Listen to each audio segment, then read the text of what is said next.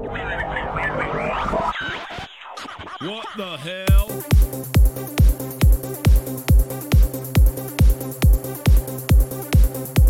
Desde la Ciudad de México. Este es el show de los viernes. Hola, ¿qué tal amigos? Bienvenidos a un nuevo episodio. Este es el show de los viernes. Mi nombre es Daniel Hoffman y como cada semana, ay, el Roger me espantó. Estamos aquí para hablar de las notas más importantes. Eh, vamos a comenzar con esto. Primero quiero saludar a toda la banda de la UNAM, a todo el hermano grafitero, a todo carnal que sabe hacer una bomba molotov. También vamos a pedirle tranquilamente a la señora Claudia Sheinbaum si se pone a chingar le estaré toda madre. Porque el metro se nos está chocando, el metro se nos está quemando. Y no podemos viajar a nuestra zona de trabajo, pendeja. Y por otro lado, señor Andrés Manuel López Obrador de todo corazón, además de que pase a chingar a su madre, a lado de Claudio Sheinbaum, también le pedimos que no se ponga el pinche sombrero de que bajó el dólar, porque esa mamada es mundial. Debería de bajarse pero los calzones para que todo México le meta la verga. Y también tengo la costumbre de mandar a chingar a su madre en América. Pero en esta ocasión no lo voy a hacer porque se lo voy a dedicar directamente a la jefecita de mi cabecita blanca. Por favor, sea un mexicano consciente y deja de inventar que atrapaste el hijo del Chapo. Porque lo único que atrapaste fueron mis chavos. Así es que, señoras y señores, que viva la Virgen de Guadalupe y que chinga su madre la Santa Muerte. Y ahora les vamos a traer una historia de miedo.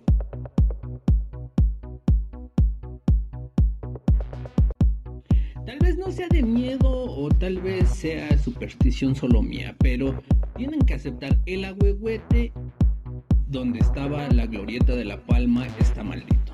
¿Qué es lo que pasó? Resulta que este tema, a lo mejor usted podrá decir, no, pues es pura, este, pura estupidez tuya, pero si bien no está maldito o no es de terror la historia, sí cabe mencionar que ese lugar desafortunadamente tuvo la, la maldición de existir en esta 4T. Porque una palma que no le hacía daño a nadie, una palma en una glorieta, que pues no había por qué quitarla. Y es cuando les decimos el por qué hacer este tipo de cosas.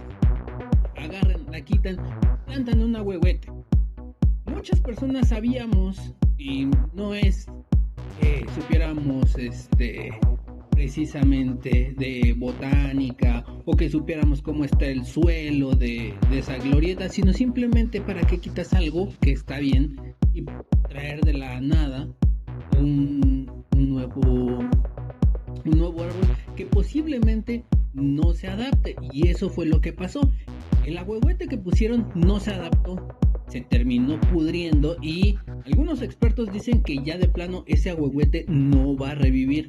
Se lo llevaron para supuestamente revivirlo, tratar de recuperarlo, pero hay algunos eh, especialistas que dicen que este agüehuete ya no va a sobrevivir. Entonces, ¿qué es lo que pasó? Pues bueno, Dice eh, el gobierno de la Ciudad de México, tenemos 122 ahuehuetes más que podemos utilizar y si no quedó con uno, con el que sigue y con el que sigue y con el que sigue. Aferrados están en su idea de que a huevo hay que tener una ahuehuete ahí. Llevan, hacen el proceso para poner uno nuevo. Uno nuevo de la misma edad, alrededor de 20 años, eh, el ahuehuete que ya se murió y este tiene más o menos la misma edad. Y, pues bueno, todo parecería y todo hubiera pintado a que, pues va, vamos a poner el nuevo agüehuete y que no pase nada. Pero, oh sorpresa, un imbécil, eh, actualmente la glorieta está cubierta por una serie de vallas que no haya ningún problema, precisamente para que no pasara esta situación. Un imbécil se saltó esas vallas y fue a tirarle cemento a toda la tierra de la glorieta obviamente eso le va a dar más en la madre a, a al agüehuete que esté ahí o al árbol que quieran poner, no importa cuál sea. El árbol que sea que vayan a poner ahí va a terminar, o sea, neta. Primero quitar un árbol o quitar la palmera, para ser más precisos, ya desde ahí ya le dio un madrazo al suelo. Luego meterle otro que terminó pudriéndose y volverlo a sacar, más le den la madre. Y ahora pasa esto. El imbécil ya fue este, encarcelado, está en prisión preventiva, pero la investigación tiene un lapso de dos meses para juntar evidencias. La fiscalía tiene dos meses para juntar evidencias y presentarlas para darle ya por fin su sentencia. Pero mientras estos dos meses va a estar en prisión preventiva y ya, perdón, ya después se le va a dar eh, su sentencia. Todo esto, pues hasta el momento va bien. No, no hay ningún problema. No hay, no hay ninguna cosa rara que llame la atención. Pero oh, sorpresa, ¿quién tenía que salir? En efecto, jefa de gobierno salió a dar la, la noticia o dar las declaraciones de que ya habían detenido a esta persona y de que pues se iba a abrir el proceso este judicial para esta, ¿no? Pero ¿qué salió a decir? Salió a decir lo más ridículo y lo más estúpido que pudo haber dicho todo, claro, porque nos estamos acercando a esta época de la vida de los gobiernos en la cual todo, completamente todo, se vuelve político. Ahí. Pero, como lo dije ayer, ¿a quién le interesa matar un ahuehuete? Pues solamente aquel que tiene un objetivo político, en particular el ahuehuete. Así es. Todo tiene un tinte político y para ella supuestamente el hecho de que alguien fuera a darle la madre a, a, a la tierra donde se va a plantar este ahuehuete o donde ya está plantado es porque le quieren dañar la imagen favor, señora, mejor póngase a trabajar en vez de estar ideando cosas tan estúpidas que ya la, eh, Suprema Corte ya les dijo que cuidado, eh, o fue el, este, el Tribunal Electoral, ya les dijo a todos los de Morena que ni empiecen con sus campañas anticipadas porque se las van a bajar. Entonces, dedíquese a trabajar, ya vendrá el tiempo en el que se va a dedicar solamente hacer campaña. Pero mientras, los últimos o pocos días que le quedan, póngase a trabajar, póngase a hacer algo de provecho y deje de hacer TikToks tan ridículos como los que cada día sube. No tienen nada que ver, son una porquería, pero uno los tiene que estar aguantando y lo peor es que se le paga a usted por hacer este tipo de cochinadas. Naturaleza siempre está en busca de lo que le pertenece por derecho y para lograrlo es obvio, tiene que terminar con su acérrimo, acérrimo rival, que somos nosotros. Y eh, ya sea por tornados, por terremotos o por erupciones volcánicas que recientemente nos ha estado... De esa manera nos va avisando de que viene con todo y viene sobre nosotros. Pero uno nunca se hubiera imaginado esta situación. Resulta que en el estrecho de Gibraltar hay una banda se está formando un grupo de choque literal, un grupo de choque que está haciendo cosas muy extrañas. Es una banda de orcas, aunque usted no lo crea, es y por qué les digo que es un grupo de choque. ¿Qué es lo que hacen estas orcas? Lo que hacen es que cada vez que ven un barco de vela, lo que hacen es ir por él y empezarlo a mover, eh, empiezan a chocar contra él para tratar de hundirlo. Eh, las personas que han estado investigando este fenómeno dicen que por lo menos en lo que va de mayo hay, han habido 20 incidentes de esta manera. Y como les digo eso es lo que lo que lo que hacen. Ahí les va. Los eh, la revista Marine Mammal Scientist dice los ataques parecen estar dirigidos principalmente a barcos de vela y siguen un patrón muy claro con las orcas acercándose por la popa para golpear el timón y luego van perdiendo el interés mientras ven que van parando a la embarcación. Todo esto, también algunos otros especialistas dicen que tiene que ver por dos situaciones o por varias situaciones. Una de ellas puede ser que la líder, que es una, orca que se llama Gladys sufrió un ataque o sufrió un accidente muy traumático con una embarcación de este tipo. ¿Y qué es lo que pasa? Pues ella al sentirse eh, acechada de cierto modo por otra embarcación, lo que hace es defenderse.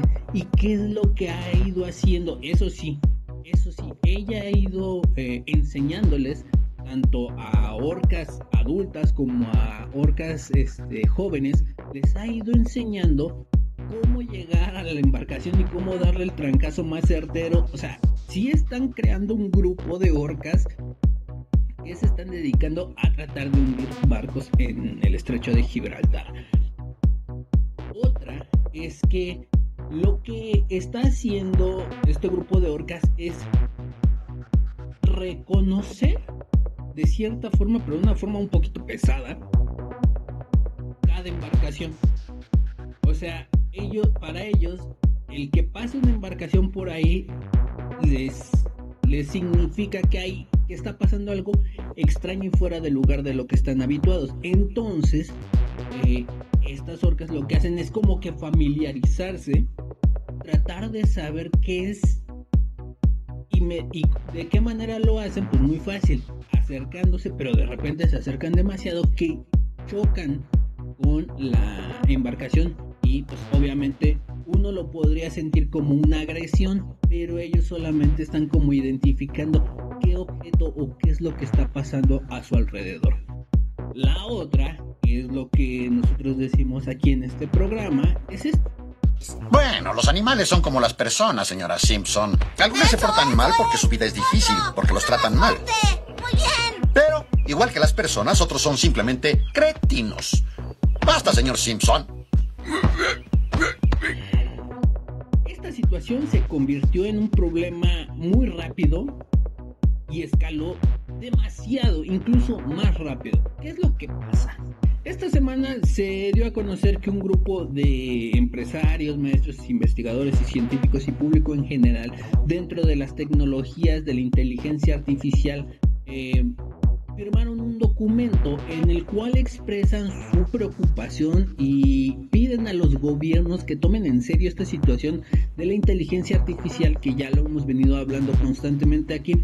Porque, como se los hemos dicho, del chat GPT puede ser utilizada de muchas maneras puede ser una buena herramienta de investigación, pero también puede desencadenar otro tipo de búsquedas, otro tipo de conocimiento que vaya cambiando y vaya modificando las formas en las que se hace la investigación o incluso en la forma en la que percibimos ya hoy en día la realidad.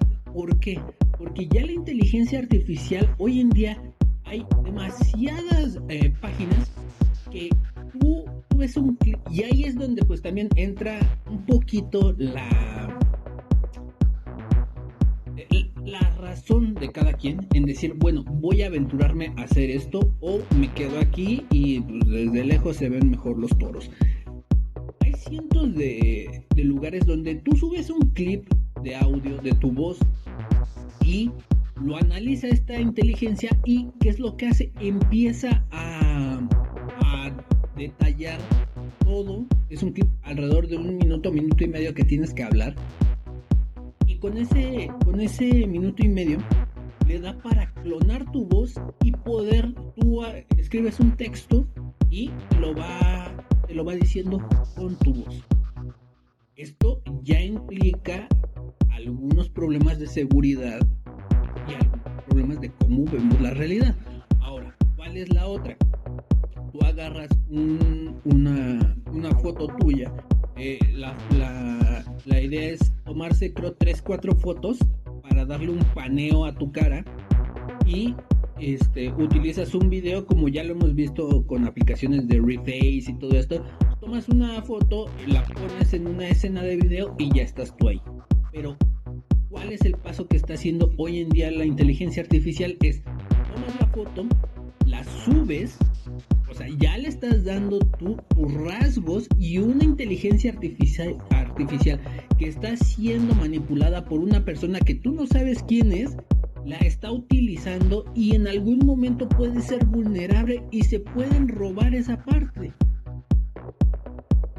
Lo que hace la inteligencia es toma la foto, bueno, tomas la foto, la subes y empiezas a, la empieza a decodificar y en unas plantillas ellos ya tienen de personas hablando, la ponen y una persona X, o sea, es como crear un avatar, pero ya con movimiento, con gesticulación y con tu cara, con todos tus rasgos. Entonces, si a eso le sumas la voz, ya yo podría hacer, ya me evitaría hacer este tipo de situaciones y no verían tantos errores como los ven. A eso fue a lo que hicieron el llamado este, eh, todas estas personas que firmaron este documento. Es una carta abierta a todos los gobiernos a que se involucren y lo que dicen es, es muy específico. Eh, dicen que, este, a ver, déjenme, em, por aquí estaba. Esta problemática debe estar en la mesa de discusión, así como el armamento nuclear y como las pandemias, y se le debe dar la misma relevancia como cuando se tocan este tipo de temas. A ese grado ven todas las personas que sí, obviamente, como lo dijimos la, la, semana pasada, uno avienta de repente un invento y no sabe el alcance en sí, porque uno dice, bueno, se va a usar para esto, pero a final de cuentas, las personas le encuentran otro uso muy distinto al que tú tenías pensado y termina siendo, pues, termina siendo este, un arma, ¿no? Entonces, muy difícil esta situación y esta misma semana también la Unión Europea salió a dar un comunicado eh, y ahora sí que entre la Unión Europea y Estados Unidos eh, dicen que la próxima semana o en el transcurso de lo poco que ya queda de esta semana van a sacar un decálogo o un, unas reglas de operación para todas las empresas que empiecen a trabajar con este tipo de inteligencias porque dicen ellos la Unión Europea y Estados Unidos comparten el punto de vista común de que las tecnologías de inteligencia artificial conllevan a grandes oportunidades, pero también presentan riesgos para nuestras sociedades. Y todos están enfocados en esto. Escaló demasiado rápido. Y como les hemos dicho, esta parte de los videos y de la voz, ahí está. Pero la otra parte, que por ejemplo es esta onda del chat GPT, como les dije, hay todo un sistema de, de, órdenes, de, de comandos están abiertos para que cualquiera descargue todo, toda esa información y pueda crear su propio chat. Pero lo creas de manera monstruosa y los resultados son muy convincentes, son muy reales y es por eso que está proliferando mucho este, este tipo de aplicaciones, de sitios y bueno, como les digo, en un momento nos vamos a ver en esa encrucijada en la que en algún momento pudimos no haber llegado ahí, como estilo Robocop. No digo mm, Robocop. Este, no, como estilo Terminator. O nos quedamos desde aquí y vamos con mesura y vamos, vamos llevándola. Ahora, lo que dicen es, todavía no nos podemos eh, espantar tanto porque no llegamos a los escenarios donde por lo general las películas y el cine nos muestra cómo es el final apocalíptico con las inteligencias artificiales. Todavía no estamos en ese punto, pero sería buen momento para irle bajando la velocidad para no llegar a ese punto. Entonces, se vienen cosas interesantes dentro de la inteligencia artificial, dentro de la tecnología y se vienen avances importantes. Ahorita les vamos a hablar de otro este, en cuanto a la carrera espacial, que ahí se está poniendo también, híjole, poniendo difícil, pero vamos, algo que sigue. Como les dije uh, hace ratito, vamos a hablar de este, la carrera espacial. ¿Qué es lo que está pasando actualmente? Bueno, la semana pasada o hace dos, ya no me acuerdo porque le íbamos a hablar la semana pasada, eh, Elon Musk y su empresa SpaceX hicieron un, un, viaje a la Estación Internacional Espacial, a la Estación Espacial Internacional, perdón. Y era un vuelo tripulado y era un vuelo comercial. Este vuelo comercial no es propiamente organizado por SpaceX. SpaceX les pone la literalmente les pone la nave y al piloto, ya que ellos vayan a donde tengan que ir. El único destino al que pueden ir ahorita actualmente es a la estación internacional. Pero eh, un suceso muy importante fue la primera eh, en este viaje hubieron logros importantes. La primera mujer en pilotar una nave espacial privada. Eh, la primera mujer de Arabia Saudita en ir al espacio porque iba una una ah, investigadora celular algo así este, iba acompañada de varias personas a esta nave. Eran cuatro personas, tres eh, que, pues, ahora sí que público en general, y el piloto, que era un, una piloto retirada de la NASA, sesenta y tantos, 62, 65 años. Este, se convirtió en la primera mujer en pilotar una nave espacial eh, en un vuelo privado. Eh, pasa todo esto y esta semana el pueblo, el pueblo, el país, eh, China, decide decir, pues ellos también ya mandaron su nave. Que ellos están muy, muy contentos porque lograron algo que obviamente cualquiera quisiera hacer, ¿no? Cualquier gobierno quisiera hacer esto, ¿no? De mandar su nave al espacio y que regresen sin pedos y nada, ¿no? Eh, como les dije, igual, fueron a una estación este, espacial. Van a estar ahí creo que 3-4 meses y después van a regresar. Y esta es la situación. Ya se están acercando los dos a lo que puede ser espacio. O un conflicto en el espacio. ¿Por qué? Porque los dos están muy, muy adelantados. Están diciendo a ver quién llega primero colonizar la luna. Como les decíamos, el año pasado cuando salió la, la serie de Space Force de Steve Carell, en el final de la serie, supuestamente Estados Unidos llega en segundo lugar y se dan cuenta de que, pues a pesar de que llegaron en segundo lugar, empiezan a armar todo y dicen, no, pues a lo mejor llegamos en segundo lugar, pero no manches, nosotros ya tenemos todo esto y se dan cuenta de repente en una exploración espacial que los chinos ya van muchísimo más adelantados, ¿no? Entonces, este nos vamos a enfrentar a ese escenario. Vamos a ver esta carrera ya va a tener un desenlace muy muy muy particular y muy pronto porque muchas personas decían, "No, es que volver a la luna sí tardaría mucho tiempo.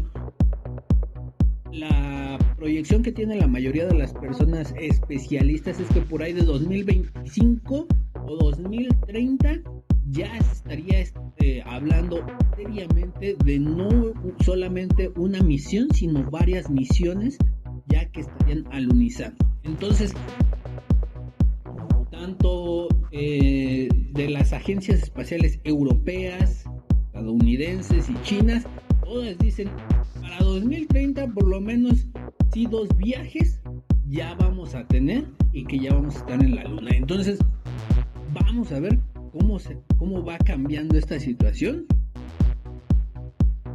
Eh, decían en, la, en el vuelo de SpaceX eh, quienes organizaron el, evento, ahorita no, no recuerdo quiénes eran que es, un, es una agencia que se dedica a organizar los viajes. Y decían que su mayor público era el público que estaba subvenciado o que les pagaban el boleto los gobiernos. Ellos al principio tenían la idea de que quienes iban a consumir más este tipo de vuelos iban a ser personas ricas, que no tienen ni la menor idea en qué van a gastar su dinero, pero deciden gastarlo de esa manera. Pero dice, no, de donde hemos tenido la mejor respuesta y donde vemos que hay un mejor aprovechamiento de estos viajes es del, eh, de los viajes que están siendo pagados por gobiernos para que vayan y experimenten toda esta situación. Desafortunadamente aquí en México no podemos soñar ni pensar con eso porque lo único que te dice eh, el gobierno o las instituciones para que tú como persona importante que ha hecho logros importantes y destacados en ciencia, arte, deporte o lo que sea, pues consigue dinero como puedas para pagar tu viaje. Porque aquí somos muy austeros y no tenemos este dinero. Eso solo pueden este, soñar los ricos y los de primer mundo. Aquí con nuestra bendita 4T pues tenga para que se entretenga. Nada más. Mientras más se acerca el 2024, cada vez pareciera que el presidente se empecina en decir más y más pendejadas. Esta semana, eh, híjole, a lo mejor lo toman a mal por mi postura, pero más una estupidez. Esta semana una buscadora del Colectivo Nacional de Víctimas 10 de marzo propuso que se hiciera un pacto de paz entre nueve cárteles que trabajan en México y que para que eh, evitaran las desapariciones forzadas. Entiendo eh, de dónde viene esta idea. Se me hace iluso pensar de buena fe pudiera suceder esto. Y el tema de la seguridad, así como le pedimos y le decimos a Andrés Manuel que es una pendejada decir que con abrazos y no balazos se termina la inseguridad, es iluso y pues en este en este ejemplo de lo que dice esta señora, uno lo puede entender porque es una mujer que ha estado buscando a su hermano durante desde 2014. Entonces, entiendes de dónde viene esta esta petición. Pero es ilusa, no deja de ser ilusa. Para mí, por lo menos para mí, el hecho de decir vamos a hacer un pacto de paz no tiene que ver con la paz. Los motivos que tengan los cárteles para hacer lo que hacen no es no, no se no se no se acaba con abrazos, no se acaba con pactos de paz. Se acaba de otras maneras y maneras a lo mejor que en su momento no, no se han desarrollado bien, es combatir el crimen, pero, híjole, o sea, tiene varias, varias formas o hay varias vías de poderlo eh, no exterminar porque no se va a acabar el crimen organizado. Eh, pero hay varias maneras de poderlo aminorar no con un pacto de paz. Pero suelta eh, la iniciativa esta señora eh, y al día siguiente el imbécil del presidente agarra y dice esto.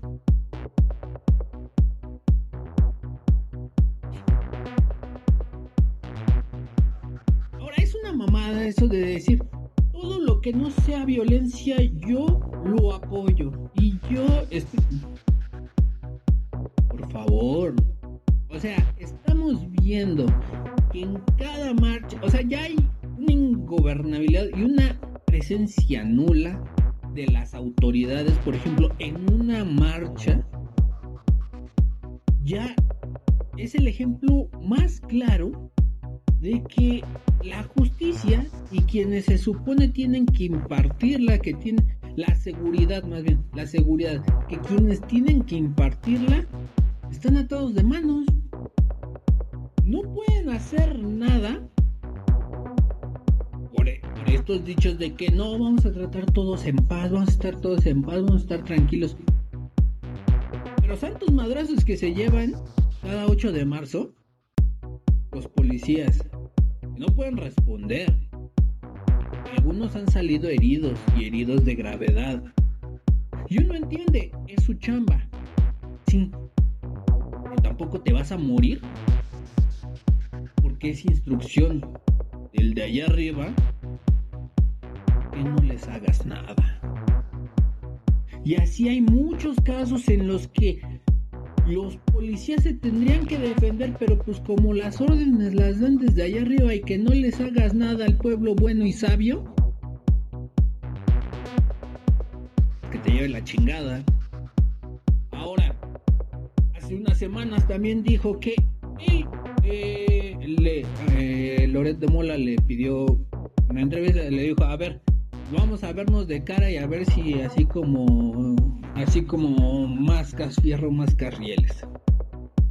Ah, y dijo, yo no me junto con, con este, con criminales. No, efectivamente no se junta con criminales el presidente. Se junta y se baja y le besa la mano a las mamás de los criminales. Y dije, bueno, ¿y si fuera la mamá de eh, Loret de Mola, sí se baja y la saluda? ¿O, qué? Porque entiendo que no se junte con criminales, a lo mejor, y hasta ya se dejó de hablar con su hermano. ¿Quién sabe, no? A lo mejor y sí, a lo mejor y no, quién sabe. Pero ahí se las dejo de tarea. La peor estupidez es esta de pensar eh, eh, este, que con un pacto de paz se van a solucionar los problemas. Aquí pasa lo mismo. Supuestamente hay tantos retenes, hay tanta seguridad. Puta, no mames, parecemos peor que bóveda este, alemana. Y aún así, secuestros, desapariciones aquí en Tláhuac, secuestros, desapariciones, este, venganzas por pago de piso de suelo. Pero, no mames, no está, está yendo muy bien, ¿verdad? Vamos avanzando, obviamente. Si nosotros somos los que pusimos el, este, nosotros somos los que hicimos renacer a México y a Tláhuac. Yo siempre lo he dicho, em, porque me causa una, este, una risa cuando dicen, este, cuando empezaron con esta, con esta pendejada de Morena, ¿no? Movimiento Regeneración Nacional. De ahí lo cambiaron y le pusieron en cada una de las delegaciones en ese momento, les pusieron como logo, como eslogan, que iban renaciendo. La alcaldía que va renaciendo. Sí, en efecto, sí, va a renacer porque ustedes la están matando y para renacer pues tiene uno que morir, ¿verdad? Entonces, sí, están haciendo que renazca, que renazca México, que renazca nuestra sociedad y están iniciando con esa con ese renacimiento. ¿De qué manera? Matándolos. Gracias, Prote. Así como lo escuchan, eh, traemos una nota. Esta nota recién salidita del horno.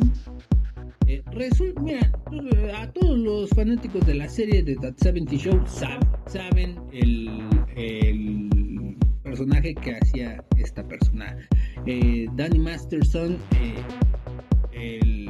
era quien le daba vida a Hyde, un niño, un joven que este, pues, vivía en un ambiente muy disfuncional, su mamá no lo quería, su papá lo abandonó. En los 70 pues él se tuvo que hacer fuerte, es más o menos como la canción eh, A Boy Named Sue. Y pues él creció, pero siempre veíamos que el final de ese personaje pues iba a estar en la cárcel o que lo iba a estar persiguiendo la policía porque era un reverendo desmadre, ¿no?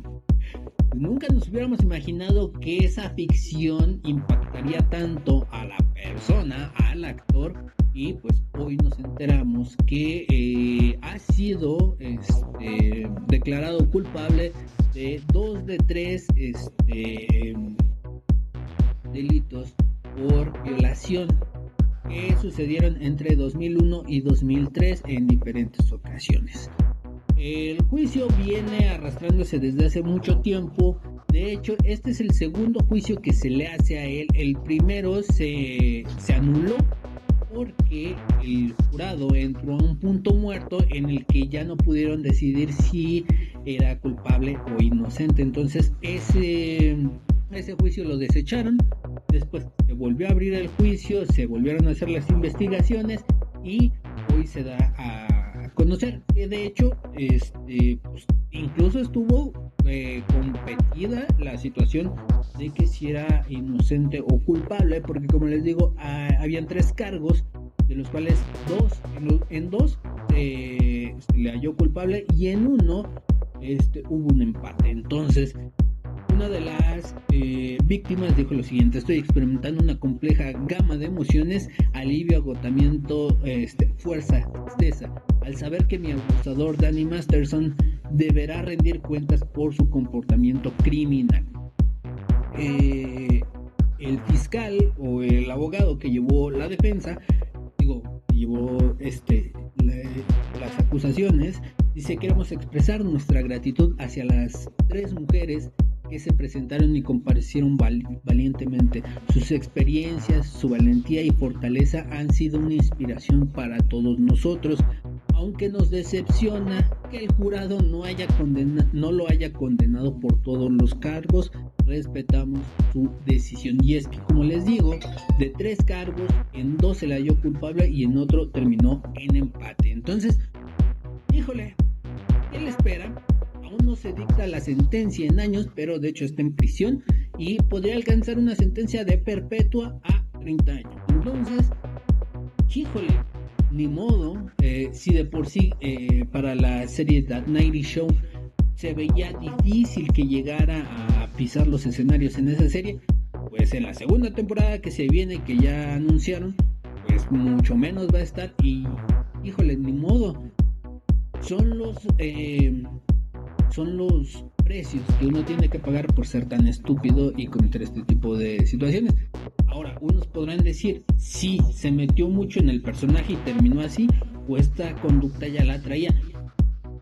Si sí la traía, pues tuvo que ser mucho después de la serie porque, híjole, pues durante la serie no ninguna de las chavas que estuvieron en la serie pues lo ha, ha dicho, ay sí, este güey me, hizo esto mientras estábamos grabando y todo esto. Entonces, veremos. Eh, yo creo que en la próxima semana o en el transcurso de este mes ya se dicta la sentencia de cuántos años fianza no va a alcanzar y nada más son esos dos escenarios, o perpetua o 30 años.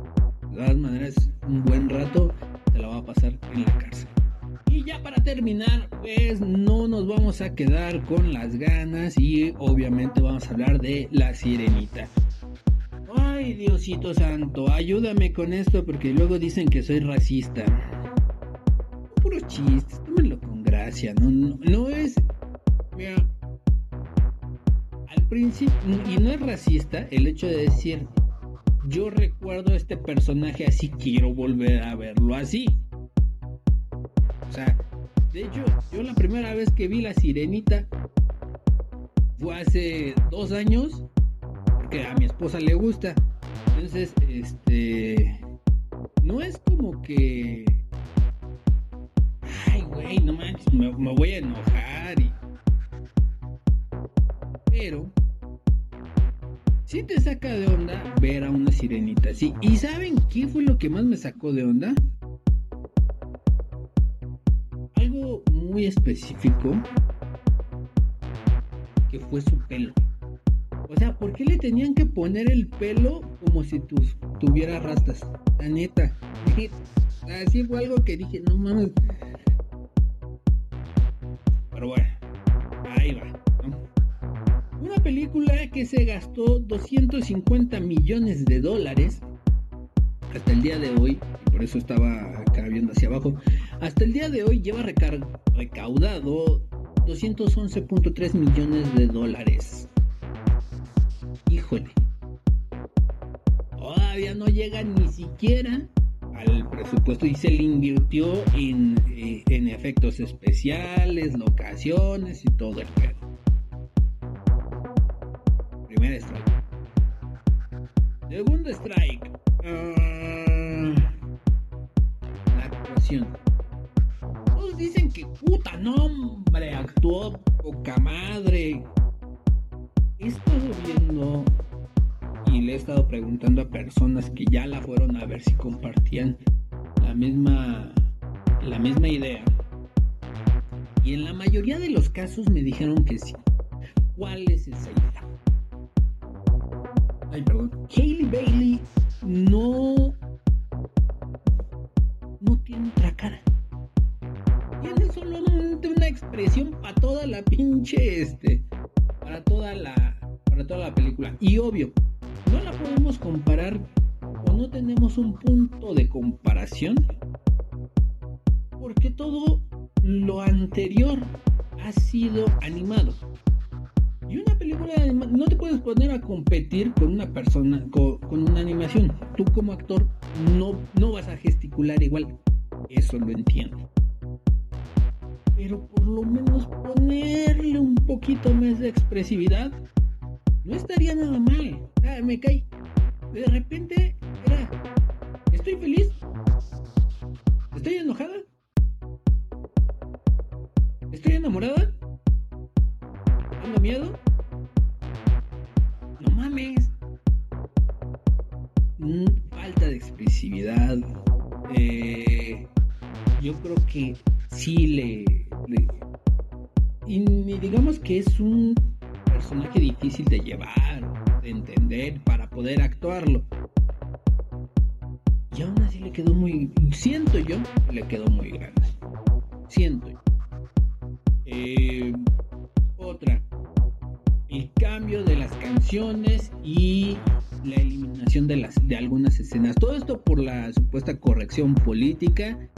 Y dentro de esa maldita y asquerosa corrección política sale que también eh, grupos y colectivos LGBTIQ más XD salieron a decir que por qué maldita sea no habían contratado a un gay para que maquillara a Úrsula. ¿En serio? No mames, neta. O sea, yo entiendo que en todo a huevo debe de haber un gay o algo así. Porque lo dicen ellos. O sea, a huevo, ¿no? Pues, ya no le muevas. Pero, o sea, a huevo querían que un gay la maquillara. ¿Qué pedo? ¿Qué, qué neta? ¿Qué tienen en la cabeza, por Dios? ¿Es en serio? Y esta onda de cambiar de repente las las canciones o de eliminar y agregar algunas este, escenas pega en algo es lo siguiente que les voy a decir la duración. Eh, la mayoría de las personas a las que le pregunté iban solas este, ahora sí que eran adultos que iban a ver la, eh, la película recordando su infancia y todo esto yo, yo sí haría y lanzaría la pregunta un niño de 7, 8 años está cómodo viendo una película de dos horas de una sirena. Perdón si se escucha el Roger, pero ya les dije. Una película de dos horas de una sirena donde les empiezan a eh, explicar por qué eh, es mejor casarse con alguien y no casarse con otra persona. Donde casi 20, 15, 20 minutos se la pasan hablando de si el güey, este, si el príncipe, este, es huérfano, por qué es huérfano y por qué le tiene miedo al mar. Bueno, porque su mamá adoptiva le tiene miedo al mar y a él que estén juntos. ¿Mm? ¿Qué? ¿Neta? Digo, esa es mi pregunta. O sea, un niño de 7, 8 años, ¿en serio se va a ir a divertir viendo una película así? Yo considero que no. Yo considero que si de por sí uno que pues, puede aguantar más y puede decir, bueno, ya la cagué, ya la vine a ver. Se aguanta y la ve. Pero un niño, los niños sí se ponen medio inquietos. Ahora, ya los niños están tan amensados que de repente y en una de esas pues nada más están viendo la película pero o sea nada más la ven no le están poniendo ni atención ni, ni nada no y eso se reflejaría en la recaudación 213. Punto, no 200 eh, a ver, espérame, 211.3 millones de dólares de 250 todavía le falta en su semana de apertura entonces híjole eh, otro problema, eh, la. Yo lo he dicho en varias ocasiones, eh, si no es una película como Guardianes de la Galaxia, donde te inventas a un personaje y le pones este... es un personaje inventado completamente. Y aunque pueda parecer a un este a un mapache, incluso Rocket no se ve tan expresivo por lo mismo. Ah, En algunas ocasiones no se ve tan expresivo por lo mismo. Porque la animación de un animal no te va a dar lo mismo y no te va a dar el mismo feeling que una animación de un dibujo, de una caricatura de ese animal. Entonces por eso no es, no es bueno esta onda de que, ay, este, pues vamos a animar a los animales. Ya cometieron el, el error en El Rey León, hoy lo cometen aquí todos. El pinche cangrejo, el flounders, la gaviota, todos los pinches animales que salen se ven culerísimos, culerísimos. Y lo peor, yo no sé, bueno, a lo mejor y sí, ¿no? Las gaviotas pueden este, aguantar la respiración hasta por cuatro días. Pero sí se me hizo como que sorprendente esto. Entra la gaviota a hablar con la sirenita debajo del mar.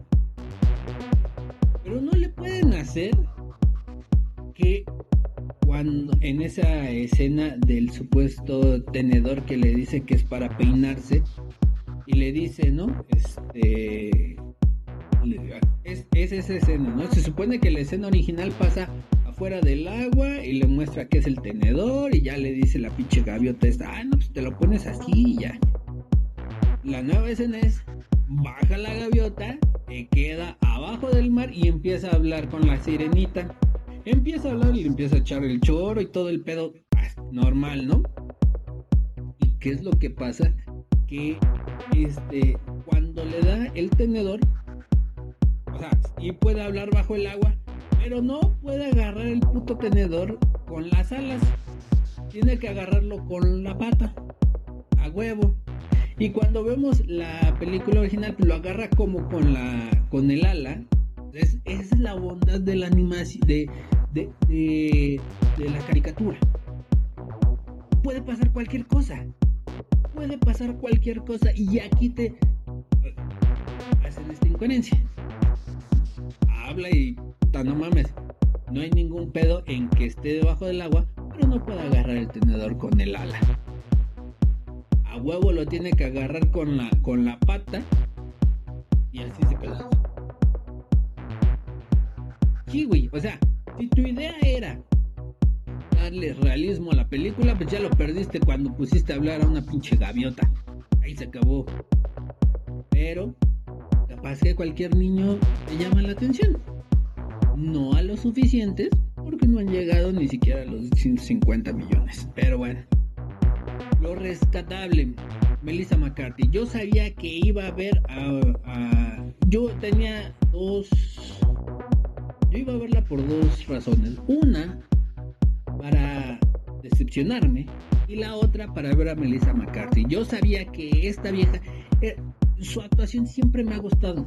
Siempre, es una mujer eh, que sabe, sabe actuar como ruda, eh, un poco sarcástica.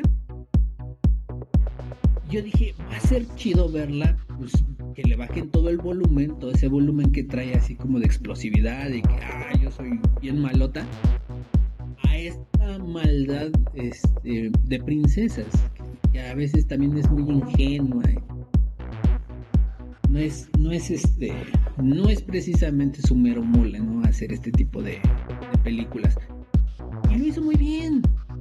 La caracterización que le hicieron muy bien.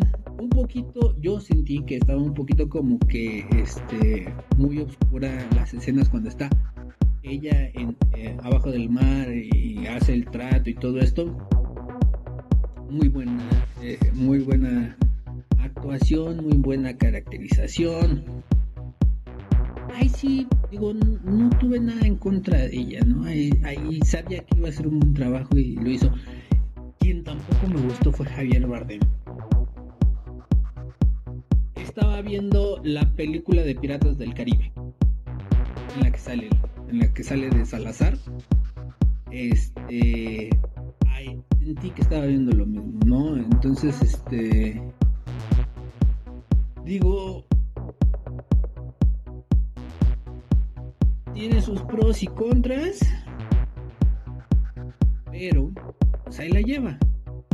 Va a terminar pasando lo que, este, pues al final dijeron, dijo el, el protagonista de Aladdin, que pues él no sirenita no iba a alcanzar y no iba a romper récords como los rompió. Eh, supuestamente, ¿no? Porque también la, ay, esa pinche película de Aladdin también está bien fea. No, no iba a romper su récord, pero aún así iba a tener una secuela, ¿no? Y sí, probablemente va a tener una secuela, es algo que ya le están apostando, ya sin ver, ya dicen, hagan lo que quieran ustedes, pero, eh, y sí es cierto algo que me dijeron, ya no tienen nuevas ideas, ya no sabe qué hacer. Y ahora ya nada más es live action, live action, live action de los cuentos que ya hicimos, ¿no? Entonces, híjole, em, a lo mejor es un pequeño bachecito, pero sí. Eh, a mí no me gustó, la, sé que van a decir, no, es que tú no eres el público al que va dirigida las, la, la sirenita. Ya sé que no soy el público, pero aún así la fui a ver. ¿Ok? Y si la fui a ver, porque quería saber. Y yo les había dicho desde hace mucho tiempo que seguramente la iba a ir a ver. Pero, este. No me gustó. Y hacía muchas personas, muchas personas que son fans, fans, fans de la sirenita, tampoco les gustó. Entonces, ni modo. Así es la vida. Muchas gracias por escucharnos, por vernos. Recuerden que pueden seguirnos a través de eh, todas las plataformas de música, de streaming de música. Ahí estamos como el show de los viernes. La semana pasada no sé por qué. Ay, ustedes perdonarán, pero el Roger comiendo algo. La semana pasada, hace dos semanas, no se subió en Spotify, no sé por qué. En todas las otras plataformas, a toda madre pero esta semana, eh, la semana pasada no se subió en Spotify, veremos si, si ya se arregló ese problema. Eh, en todas las plataformas, en nuestra página de Facebook, TikTok, Twitter, Instagram, todo eso, ahí como el show de los viernes y obviamente en YouTube todos los viernes 12.30 ahí estamos como el show de los viernes. Me queda más que decirles gracias. Mi nombre es Daniel Hoffman y nos vemos y escuchamos la próxima semana. Chao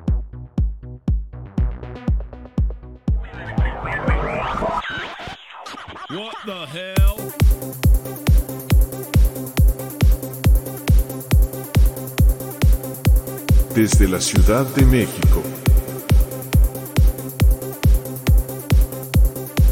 Este es el show de los viernes.